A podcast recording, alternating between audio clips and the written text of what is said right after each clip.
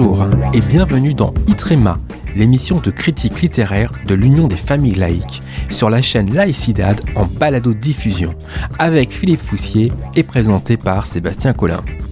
Martine Lecoq est écrivain, journaliste pour les médias protestants et critique d'art. La passion parallèle qu'elle nourrit de longue date pour la Révolution française et ses personnages lui a inspiré en 2016 une biographie de Danton, parue chez Van Dieren Éditions et préfacée par Mona Ouzouf. Elle vient de publier Lettres sur la Révolution française, préfacée par Najab Vallaud-Belkacem. Dites-nous en plus, Philippe. Martine Lecoq est théologienne luthérienne, journaliste pour les médias protestants et critique d'art. Elle propose dans ce petit ouvrage, euh, Lettres sur la Révolution française, une réflexion très personnelle sur la Révolution française précisément personnel, original et comme le souligne Régis Debray en quatrième de couverture de ce livre, mêlant l'intime à l'historique, le sentiment à l'analyse, le présent au passé. L'auteur nourrit de longue date une passion pour la période et elle a d'ailleurs déjà consacré en 2016 une biographie à Danton. Une large partie de ce petit livre est centrée sur le couple royal, dont Martine Lecoq propose une analyse psychologique fouillée des profils. Elle nous dit ainsi Le roi sera vite harcelé par les demandes légitimes d'une opinion en colère qui lui parvient cependant atténuée, mais dont les exigences ne peuvent pas lui demeurer complètement étrangères. elle complète N'étant pas homme de plaisir, Louis XVI donc, incapable des béates et soporifiques extases sensuelles de son prédécesseur, il ne trouvera de refuge que dans la chasse, le lieu de son défoulement vital, la nourriture et l'exercice de ses talents manuels et techniques de son épouse, Marie-Antoinette donc, Martine Lecoq assure qu'elle n'a jamais considéré la France comme son pays. C'est pour elle un lieu de passage, non d'implantation. C'est un provisoire qui dure. L'Autrichienne, le surnom que lui donne le peuple, est finalement, selon elle, assez justifié. À rebours de nombre d'auteurs qui ne voient que dissemblances entre Louis XVI et Marie-Antoinette, Martine Lecoq souligne de son côté leurs points communs, et en particulier leur caractère très influençable, lui par ses frères, elle par sa mère et son frère, ensuite le comte de Fersen, sans oublier ses favorites, euh, Lamballe puis Polignac. Leur monde, nous dit-elle, euh, l'auteur, nous dit l'auteur, ne dépasse guère les limites de Versailles, de sorte que le peuple leur est largement inconnu. Les premiers révolutionnaires ont rêvé d'un avatar de roi, un avatar de roi, un roi virtuel, comme le roi avait rêvé un peuple virtuel, explique encore Martine Lecoq. Mais ce petit ouvrage se penche aussi sur d'autres aspects de la période révolutionnaire et notamment sur sa préparation intellectuelle par les Lumières.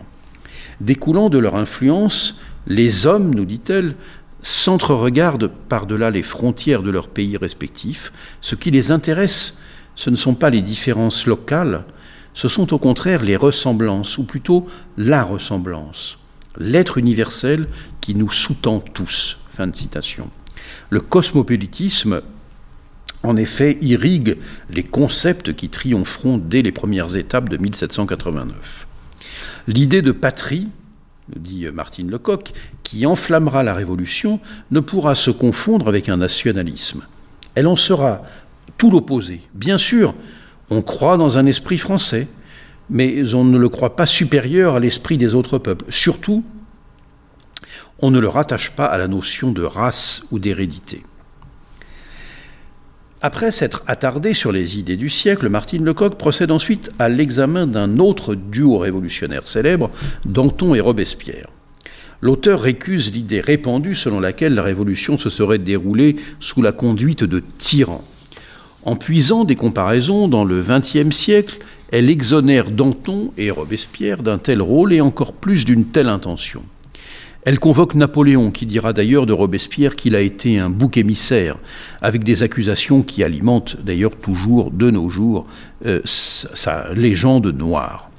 Elle critique la célébration du bicentenaire, tout entier axé sur 1789, à la limite sur 1790, et elle dit on sort de leur tombe à l'époque des héros honorables autant que discrets et on laisse de côté, ainsi que de grands gisants, ainsi que de grands gisants malséants, les mânes d'un Danton ou d'un Robespierre dans lesquels s'est incarné tout un peuple.